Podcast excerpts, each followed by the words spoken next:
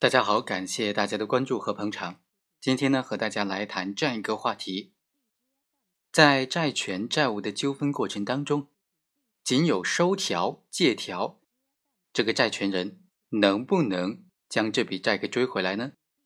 因为如果他仅有收条、借条的话，他向这个债务人追债，债务人完全可以说钱已经还了，已经用现金还了，或者以其他方式还了。那仅有收条借条，又没有其他的证据来佐证，这个债权能不能实现呢？我们来看看案件。在徐某和朱某借贷纠纷案件当中，法院就认为说，徐某和朱某之间的账目往来情况，并不足以证明双方借款和还款的对应关系。但是朱某先后四次确认了欠款的金额，这个借款的凭证啊。都是徐某和朱某双方之间对于债权债务清算之后确认的结果，并且并没有证据证明朱某和徐某在清算之后再有其他的资金往来的发生，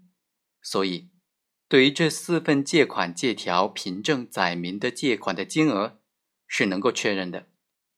至于本案的被告一直辩称说欠款已经归还了，但是实际上并没有证据可以证明这一点。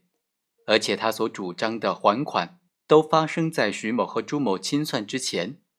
他的抗辩理由也和他先后两次承诺为朱某这五百多万元的欠款承担保证责任，以及朱某反复确认债权金额的行为是相互矛盾的，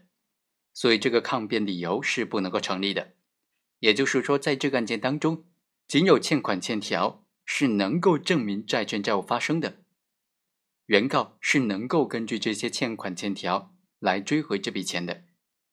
我们再来看一看金某和张某的借贷纠纷案件当中，法院就认为，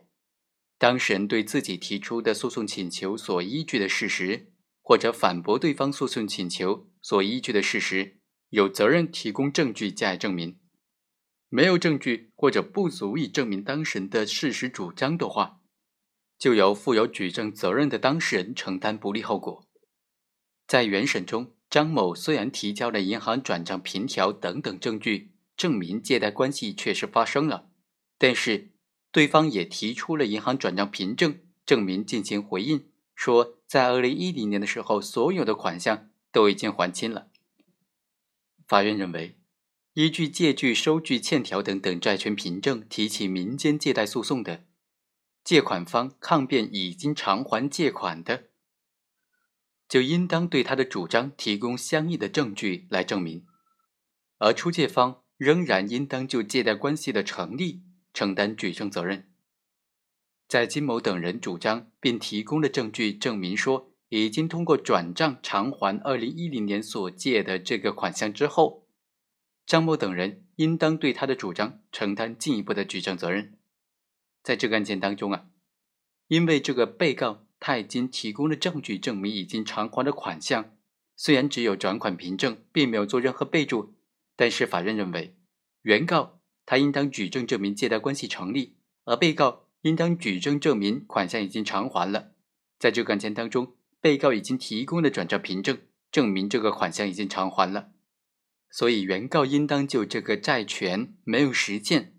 这个债务仍然存在，提供进一步的举证证明责任。好，以上就是本期的全部内容，我们下期再会。